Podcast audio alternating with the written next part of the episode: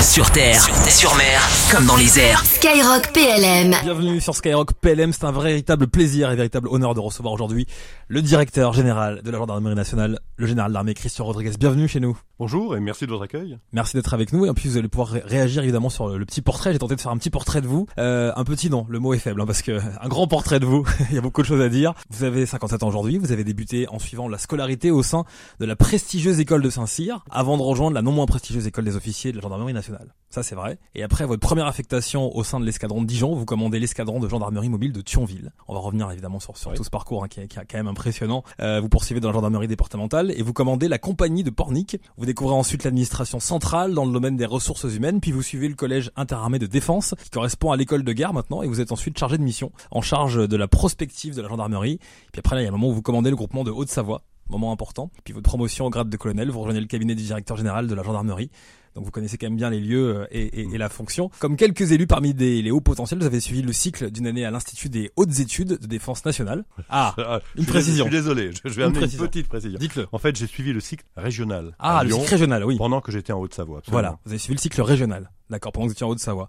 Et ensuite, vous avez commandé la région de gendarmerie de Corse Oui. pour être promu général de brigade. Là, on était en 2013. Absolument. Voilà. Après, vous êtes nommé, je crois, sur, sur un très court préavis, conseiller du ministre de l'Intérieur. Et en 2016, vous êtes nommé major général de la gendarmerie nationale. Vous êtes alors général de corps d'armée. Oui. 30 octobre 2019, vous êtes nommé directeur général et élevé au rang et appellation de général d'armée. Vous voilà donc à la tête d'une institution forte, hein, de plus de 130 000 hommes et femmes, d'actives et de réserves dans l'engagement et la sécurité de nos concitoyens. Alors ça repose sur cinq grandes fonctions opérationnelles, je vais les rappeler, euh, sous votre contrôle. Rassurer et protéger, renseigner et anticiper, enquêter et interpeller, sécuriser et maintenir l'ordre, et enfin intervenir et défendre. Cinq principes très importants. On le voit, vous avez un parcours vraiment particulièrement riche, tourné vers l'opérationnel, hein, euh, le commandement d'hommes et de femmes, tant que dans la mobile que dans le départemental, la départementale, et une expertise reconnue qui vous amène aux plus hautes responsabilités de la gendarmerie. Donc ça m'amène à la première question. Lorsque vous faites Saint-Cyr, qui, qui forme principalement euh, pour des postes d'officiers dans l'armée de terre, vous avez déjà fait votre choix de rejoindre la gendarmerie nationale? Moi, j'ai une petite histoire un peu particulière parce qu'en fait, mon père était gendarme, était Oui. sous-officier de gendarmerie. Oui. Et puis, lorsque je suis en terminale, en terminale C, euh, bon, je sais pas trop ce que, ce que, j'ai envie de faire. Il me dit bon, de toute façon, tu vas faire gendarme. Mm.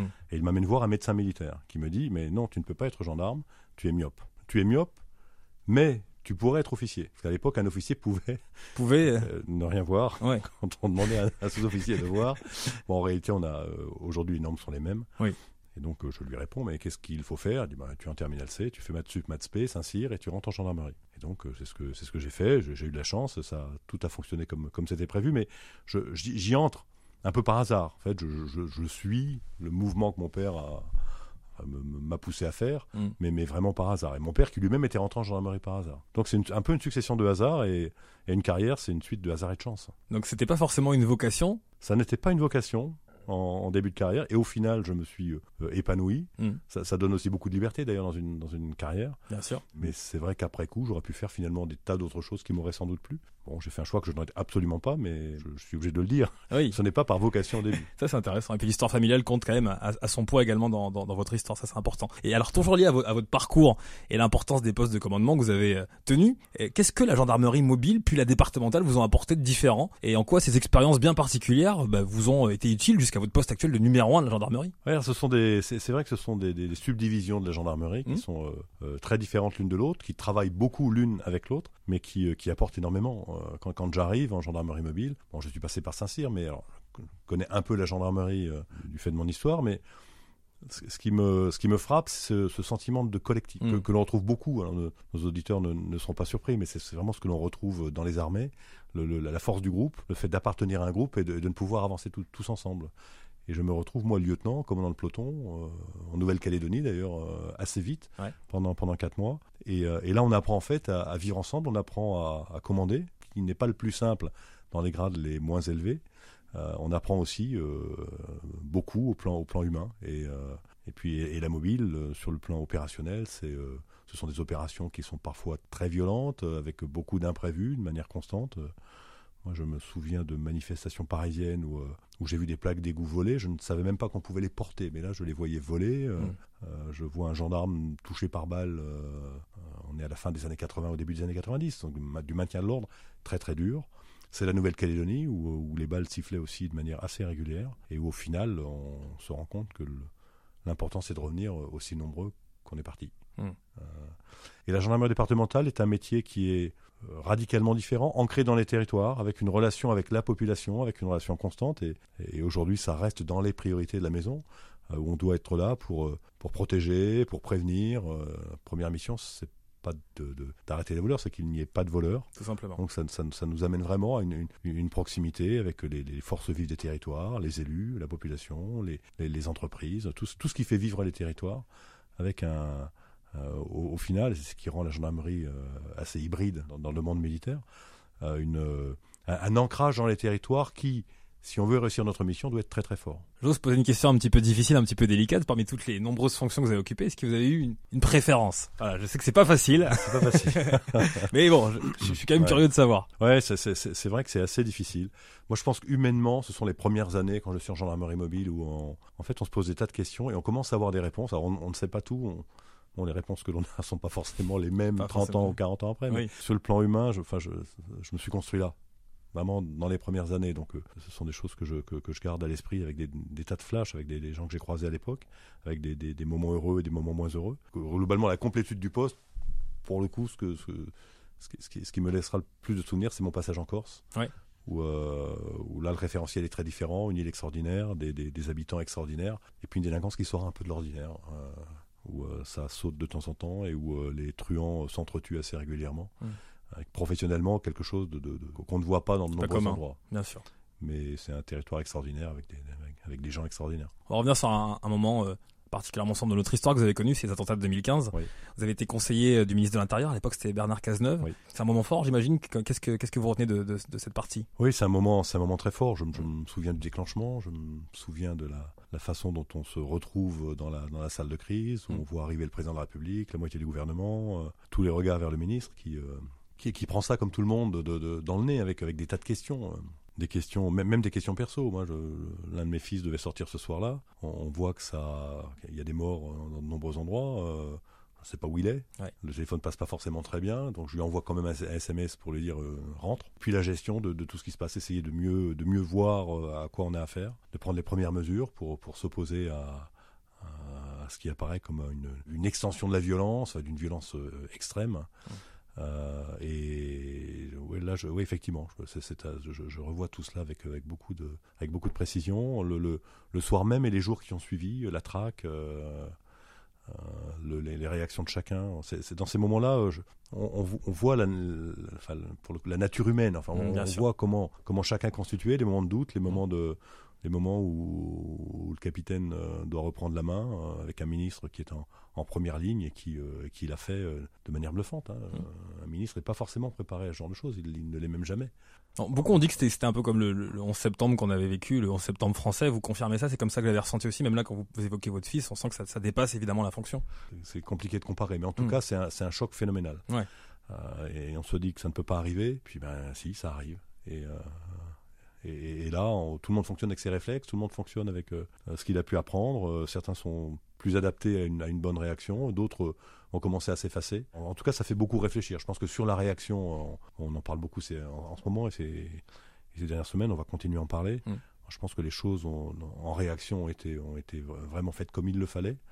Après, ça doit nous amener à nous interroger et à, anticiper euh, ce qui peut se passer demain ne sera peut-être pas d'une violence de ce type-là, il faut le souhaiter, mais, les menaces sont réelles. On en reparlera peut-être tout à l'heure, mais, mais les, menaces, euh, enfin c'est notre job. On est mm. aussi là pour anticiper tout cela pour protéger nos, concitoyens. Alors justement, parlons un petit peu de, votre job, comme vous le dites, parce que j'aimerais qu'on vous connaisse un petit peu mieux pour, pour les auditeurs de Skyrock PLM qui nous écoutent. Euh, quelles sont vos activités dans le, peu de temps que, vos fonctions vous, vous accordent réellement pour vous? Voilà, Est-ce que vous pratiquez un sport en particulier? On aimerait savoir un petit peu euh, comment, comment se goupille le quotidien. J'ai fait beaucoup d'athlètes quand j'étais jeune. Je faisais du 100 hauteur, j'avais un niveau, enfin j'allais au championnat de France chaque année. Euh, je trouvais ça sympa. Et puis à, puis à Saint-Cyr, quand on porte un sac sur le dos et qu'on marche en ranger, c'est pas les mêmes muscles qui travaillent. Euh, donc, assez vite, je me suis tourné vers autre chose. Et en fait, je faisais beaucoup de sport co. Euh, peut-être la force du groupe que j'évoquais tout à l'heure, mais donc je jouais au handball et au, et au volet. et puis avec le temps, bon, les choses deviennent compliquées. Et aujourd'hui, alors j'essaye de, de, enfin, j'essaie de m'entraîner, il faudrait que je le fasse davantage, mais je vais trottiner un peu, mais je le fais pas assez. Et sinon, j'adore je, la photo. Ah Je m'y étais mis a 35 ans. Bon, Là, concrètement, je, je m'y mets quand j'ai un moment. J'aime bien les C'est voyages. une de vos passions. C'est absolument. Ouais. ouais, je, je- vraiment, j'ad- j'adore j'adore la photo. Ouais. euh, bon, en tout cas, je, je m'y remettrai dès que, dès que j'aurai du temps. Que Un peu plus de temps. Et puis bon, à, à la faveur de voyage, que, enfin, j'aimerais également pouvoir euh, à nouveau me promener, mais juste dans des finalités opérationnelles. Quoi. Oui, bien sûr, évidemment. Et, et je vous le souhaite d'ailleurs. Merci. Sur ce pour les militaires, il me paraissait vraiment intéressant qu'on parle de, de vos statuts de militaire, justement. Ouais. Est-ce que vous pouvez nous dire en quoi c'est important et en quoi la gendarmerie apporte un plus euh, par rapport aux polices nationales et municipales? On sait voilà qu'il y a une singularité. Comment, comment ça, quelle est la différence principale? On, on aimerait savoir aussi comment vous partagez la, la tutelle du ministre de l'Intérieur et une grande partie des missions. Euh, je vais commencer par la dernière question qui, Mm. est, qui- enfin, qui est un petit peu plus simple. Ouais. Euh, on est euh, au ministère de l'Intérieur depuis 2009. En fait, on, on est pour tout au ministère de l'Intérieur, sauf sur les sujets de ressources humaines, de statut, qui, qui restent dans les mains de la ministre des Armées. Et quand je signe un acte RH, c'est par délégation de la ministre des Armées. D'accord. Donc euh, aujourd'hui, le, le travail avec la police nationale, euh, on, on a beaucoup progressé. Globalement, sur 95% du, du périmètre, on n'a pas de sujet. Après, on, on a forcément des, des- des moments de, de, de, de- de- de friction ça ou là. C'est- la plupart du temps une affaire d'hommes. Et on traite ça avec mon homologue, le, le patron de la police nationale, avec qui on s'entend très très bien. Bon, on, on le traite, on peut se parler de tout. On n'est pas d'accord sur tout, mais on peut se parler de tout. Et ça marche bien. Et sur le terrain, ça marche encore mieux. Et c'est heureux. Sauf quand on a d'un côté ou de l'autre ou des deux côtés quelqu'un qui est, je dirais, différent. Et là, c'est au chef d'intervenir pour que les choses se passent bien. On n'a pas le droit de, de- de- de se chamailler au quotidien parce qu'on on est juste, je le disais, juste là pour protéger la population. Donc on a des territoires qui sont partagés avec euh, parfois des chevauchements, parfois un coup de main euh, euh, réciproque quand, quand les, les choses deviennent très sérieuses. Ça, ça se passe bien. D'accord. Les rapports sont Bon, bons. Après, les, les quelques sujets de crispation, bon, on les gère. hein, c'est- et ça, se, et ça se gère aussi sans trop, sans trop de difficultés. Alors, ouais, le, le- le- le statut militaire, le, le- le côté hybride que j'évoquais tout à l'heure. Bon, déjà, le gendarme y est attaché. Hmm. Alors, il va peut-être pas dire spontanément je suis militaire, il va dire je suis gendarme, mais ça veut dire je suis militaire.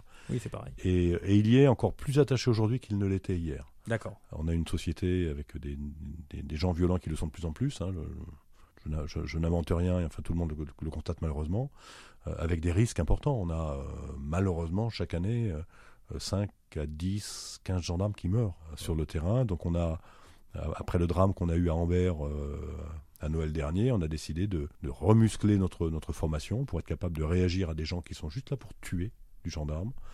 Euh, et en fait, c'est l'armée de terre qui, forme nos, unités d'intervention. Ça se passe bien et les, les gendarmes sont très contents de cette relation. Il y a 15 ans, ça aurait été moins intuitif. Être militaire, c'est faire partie de la communauté militaire. Mais être militaire, c'est aussi adopter un, un socle de valeurs qui, prises individuellement, ne sont pas spécifiquement militaires. La disponibilité, il y a beaucoup de métiers où on, on demande à des gens d'être disponibles, mais ça fait partie, euh, je dirais, du, du pactage. C'est dans le socle. Et c'est ce socle qui fait que quand on est militaire, on fait partie d'un groupe, c'est le groupe qui est important. Ouais. C'est pas c'est pas l'homme ou la femme, c'est le Mm. groupe qui est important. Mm. Et on avance tous ensemble et, et on est on est prêt à se sacrifier jusqu'au bout. Il y a d'autres métiers où on se sacrifie jusqu'au bout. Un pompier, un policier, malheureusement, peut aussi euh, aller jusqu'au bout. Bien sûr. Mais, mais, mais ce socle-là est un socle qui est assumé et, et- et on se construit autour de ce socle. Et ça, ça rend les, ça rend les choses assez originales. Et derrière, le jeune qui sort d'une école à qui on a inculqué tout cela, il est plus tout à fait comme il était quand il y est entré. Et, euh, et c'est ce qui nous rapproche de nos, nos camarades des armées. Et quand je revois, moi, mes camarades des, des armées, il y a des gens que on, on était à Saint-Cyr ensemble, on se retrouve. Euh, je suis sorti en 86, donc euh, on se retrouve pas mal d'années après. Euh, on n'a on n'a pas besoin, on a besoin de 5 secondes pour se, se resynchroniser. Oui, c'est ça. Parce qu'on on a le sentiment d'appartenir à quelque chose qui, qui est commun et qui est, qui est plus fort que, que tout le reste. Quoi. Donc, euh, et, et- et- et nos gendarmes, je, je vais aller voir dans une brigade, je le, je le ressens. Je, je- vois des gendarmes qui. euh, quand je vais les voir, c'est l'un d'entre eux qui vient les voir. Et à la fin, on fait des selfies avec les gendarmes et leur famille. Ouais. Il y a un côté très sympa et on, on fait partie d'un tout. Et la, la vraie gendarmerie sur le terrain. Et, et moi, je suis rien sans eux. Et Est-ce je que pourrais vous en parler longtemps. hein. Ah oui, bien sûr, bah c'est, pas- c'est passionnant.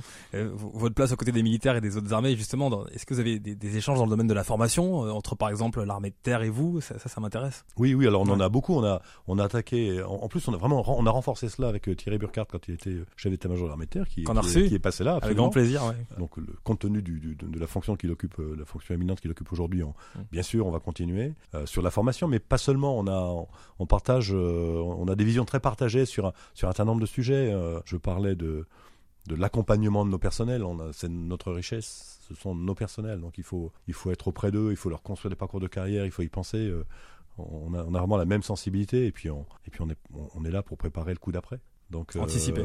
exactement. Et, on, le fait beaucoup avec ben, le chef d'état-major des armées et les chefs d'état-major d'armée avec qui j'ai des, des, relations amicales euh, est, très suivi.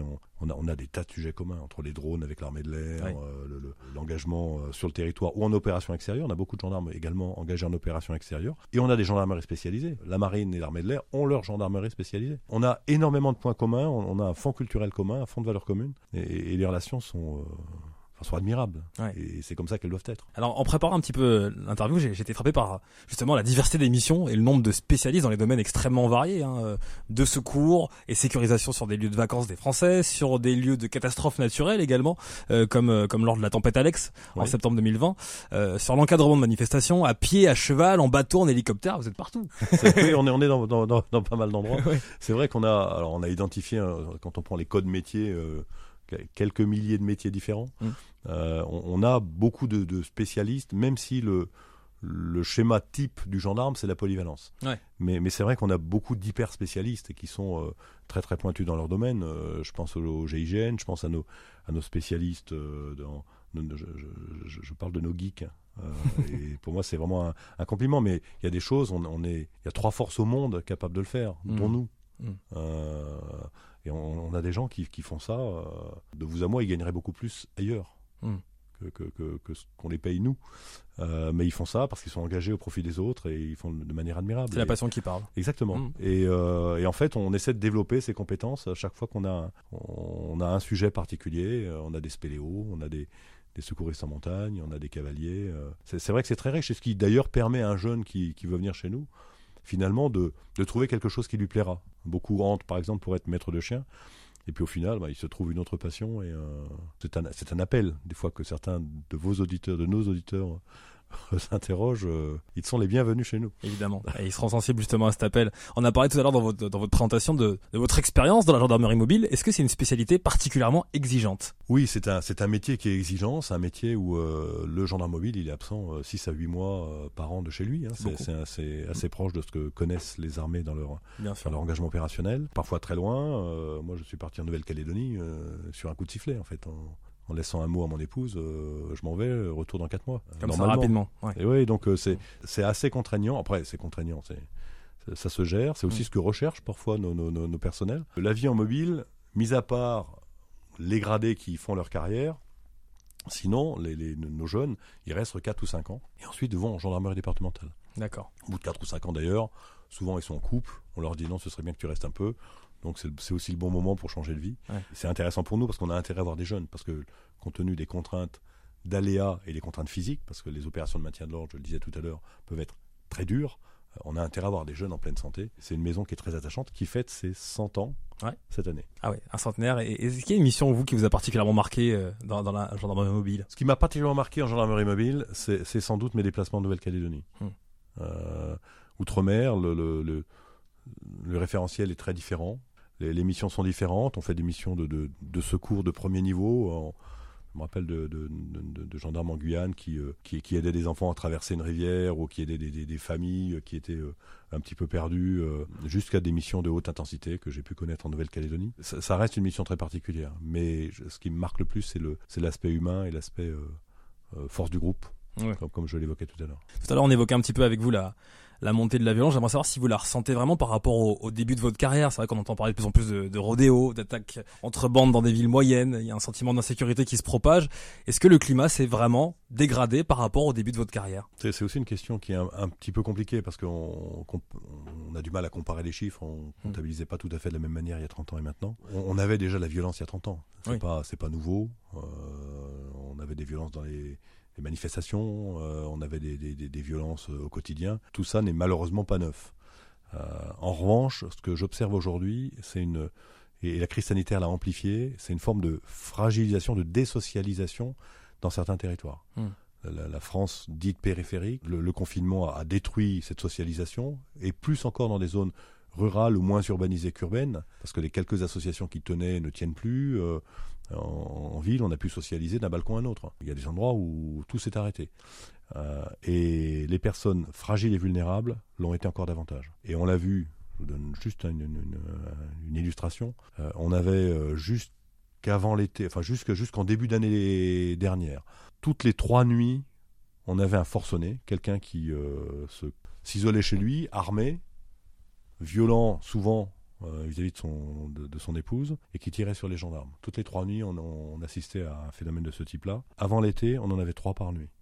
Ah Là, depuis la fin de l'été, on est revenu sur un rythme un petit peu plus calme, mais on a, euh, c'est quelque chose qui reprendra. On a des, gens armés euh, qui, deviennent dangereux, on a des, des, femmes qui, et c'est heureux, qui acceptent de moins en moins d'être d'être violentés puis euh, les, gens fragiles psychologiquement euh, dégoupillent. Et, et ça, c'est un phénomène qui est assez récent et assez euh, et, que je crains pour la suite. Donc ça renforce le besoin d'accompagnement dans les territoires et de, de, prévention. On n'est pas les seuls à être en, première ligne, hein, mais je pense que ça doit être notre priorité. Enfin, c'est notre priorité, c'est la priorité que, que, que, le ministre nous fixe. Il faut que l'on fasse attention. On a, on, a, une France fragile à certains endroits. Il faut vraiment qu'on soit des régulateurs sociaux pour faire en sorte que cette France-là ne dégoupille pas. Vous avez justement des, des, actions, des pistes de réflexion pour, euh, pour mener à bien cette mission qui, qui est particulièrement délicate? La première euh, des préoccupations, c'est d'être euh, sur le terrain. Ouais. Et d'être auprès de la population. il faut être sur le terrain, il faut être très connecté à tous ceux qui y contribuent. Il y a, y a, un tissu professionnel associatif qui, qui, qui, accompagne, qui le, qui le fait, je trouve même plutôt bien avec un engagement qui est extraordinaire. Mais il faut vraiment qu'on soit nous totalement connectés, qu'on sache faire le pas de côté pour sortir parfois un petit peu de, de, de, ce qui est normalement considéré comme notre cœur de mission. On l'a fait pendant le premier confinement, euh, en accompagnant les, les, plus vulnérables. Il faut vraiment que toutes les forces vivent, se, se parlent. En tout cas, c'est le travail qui, qui, est fait dans les territoires. C'est cette priorité, elle est, elle est bien connue et assumée par tout le monde. Euh, ça n'empêchera pas que, l'on ait malheureusement de temps en temps des, faits de violence très très graves, mais il faut vraiment qu'on se, concentre là-dessus parce que le, l'enjeu est phénoménal. Alors en général, je vais revenir sur un point euh, très intéressant et important. Vous avez été au cœur de la transformation hein, de la gendarmerie, notamment de son passage du ministère des Armées vers le ministère de l'Intérieur. Tout au long de votre carrière, vous pouvez témoigner des, grands changements de la gendarmerie. Selon vous, quels sont les plus grands changements de ces dernières années euh, les plus structurants hein, pour votre institution justement. C'est vrai qu'on a un peu le sentiment que sur ces 15 dernières années, on, a, on s'est beaucoup plus transformé qu'on ne, l'avait fait euh, avant. Précédemment, ouais. Alors même si les, les, fondamentaux restent les mêmes, hein, être sur le terrain, être proche de la population, enfin tout ça, euh, la, maison a plus de 7 siècles d'existence et je, pense qu'on se disait la même chose il y a 700 ans. Euh, mais pour autant, euh, il y a eu un... la, la première des transformations, c'est, me semble-t-il, les relations humaines au sein, au sein de la maison. Moi, j'ai souvenir de mon père, euh, comme je le disais, qui est rentré en gendarmerie un peu par hasard. ses, parents, lui, ont, fui euh, l'Espagne au début des années 30. Tout à fait, euh, et donc, ils arrivent sans rien. Et mon père, pour trouver un métier, est d'abord marin, puis, puis gendarme. Et mon père était plutôt anti-officier, plutôt dans la catégorie grande gueule. je ne vous dis pas les relations de famille que l'on a avec mon frère qui, qui est adjudant de gendarmerie. On avait des, réunions assez intéressantes. Ah oui, pas de euh, et assez toniques. et, euh, et je, je, revois mon père face à un commandant avec un regard. Euh, il lui, lui a pas sauté à la gorge, mais je, je, sentais que ça le démangeait. Et je ne sais pas pourquoi, mais et, je, les revois tous les deux, et je me suis dit, mais c'est ça les relations interne, c'est quand même euh, c'est inquiétant. Et ce qui m'a frappé, c'est que c'est qu'heureusement on n'en est plus là. Ça ne veut pas dire que, que tout le monde sait, mais qu'on a qu'on n'a pas de sujet, mais on, a des, des, des, relations qui sont qui sont vraiment simplifiées avec un système de représentation de nos gendarmes qui, qui fonctionne. Euh, et puis puis les chefs, moi ce que je dis aux chefs que je sélectionne, c'est que le, pas sur l'intelligence que je sélectionne. Des gens intelligents, on en a plein. Hmm. mais c'est sur la bienveillance, sur l'empathie. Et aujourd'hui, c'est ça. Notre richesse, ce sont les personnels qui sont engagés, qui risquent leur vie tous les jours et c'est quelque chose qu'on partage aussi avec les armées. Mais les chefs doivent être là pour accompagner. On n'est pas juste là pour rouler les mécaniques parce qu'on est chef. Donc euh, je pense que la, la, première des transformations, elle est vraiment là. Et c'est une transformation, et, c'est heureux, on ne reviendra pas en arrière.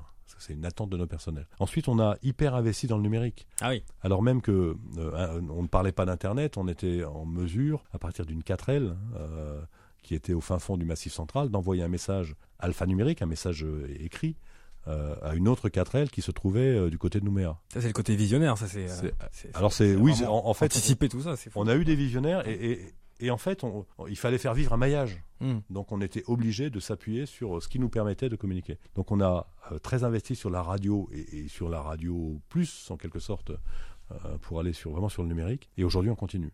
Et on continue parce que la prochaine crise sera cyber. Donc on continue à, se transformer. On a créé un commandement du, de la gendarmerie dans le, dans le cyber. Euh, c'est 7000 cyber-enquêteurs, avec une ambition de monter à 10 000 euh, sous deux ans. On a une crise sanitaire. Certains l'avaient anticipé.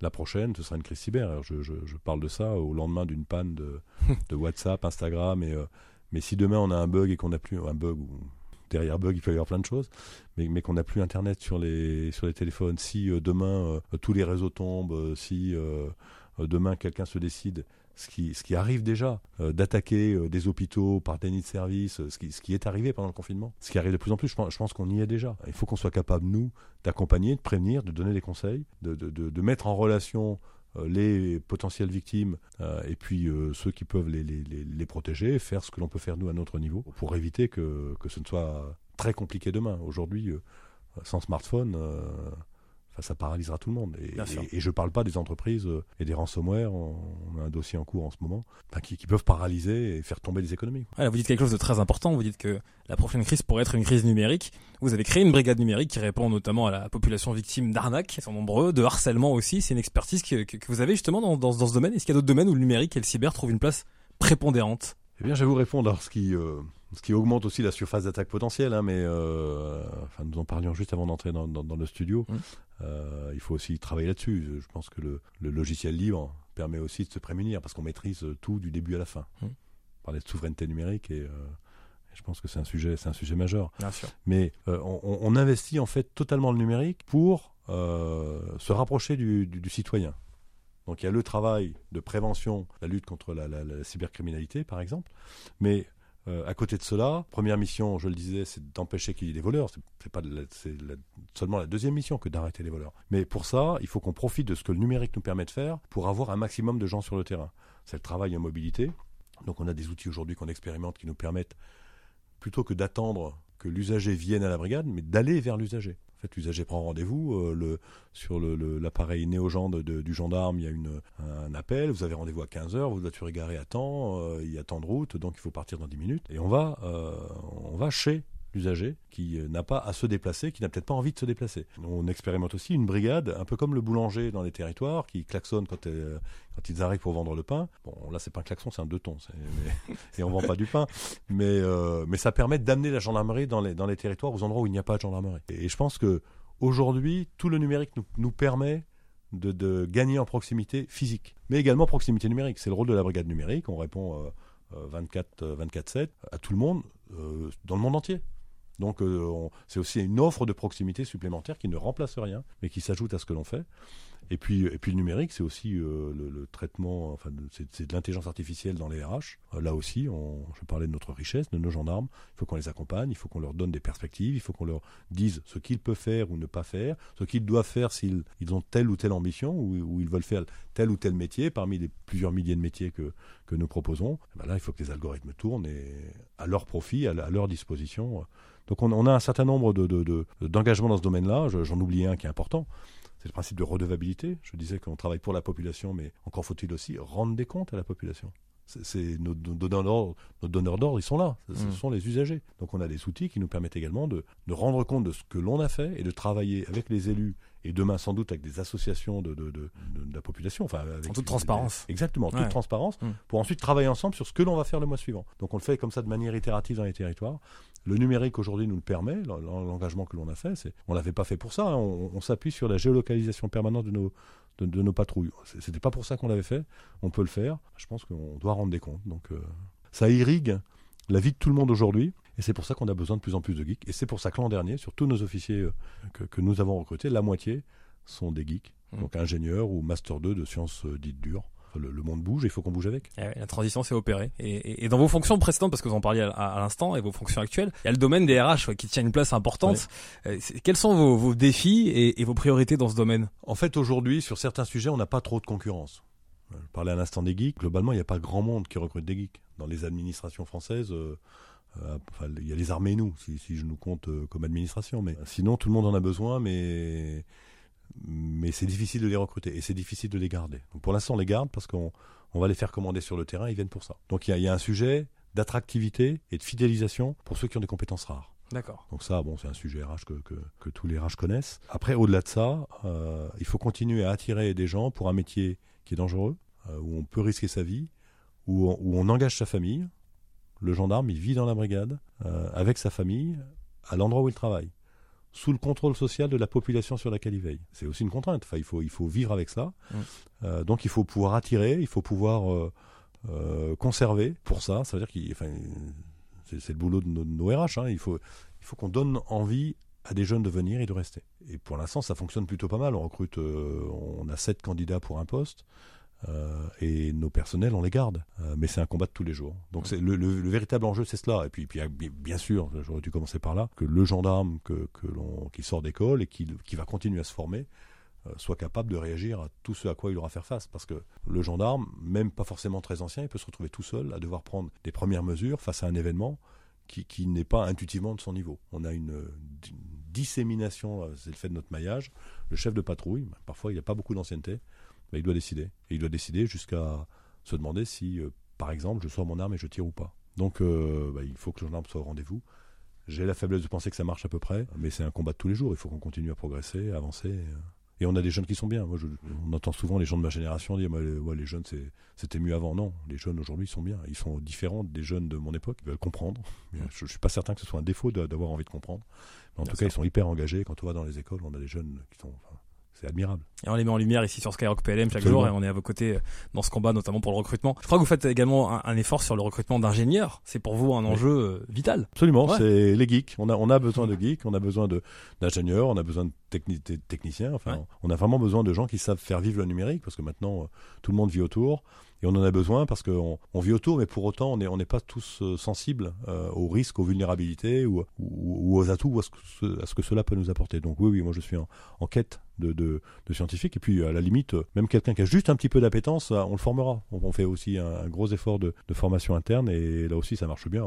Je suis issu de de cette branche-là. Enfin, maintenant, je suis, je suis un poly incompétent, mais oui, on en a besoin. Et puis, un scientifique peut faire une carrière. Euh, Je ne suis pas juriste, et puis ça ne m'a pas empêché de faire une carrière. Un dernier point que je voulais aborder avec vous, dans le domaine des ressources humaines. On avait rencontré le général Kim à la fabrique Oui. euh, défense. Il était en charge des réserves de la gendarmerie et il nous avait parlé de l'importance accordée aux réservistes au sein de votre institution. Est-ce que c'est toujours pour vous un point d'attention? Est-ce que ces réservistes, ils vous app- qu'est-ce qu'ils vous apportent? On aimerait savoir et comment vous les recrutez? Alors, c'est une pépite, la réserve. Alors, c'est Ouais. le, c'est le statut de la réserve militaire.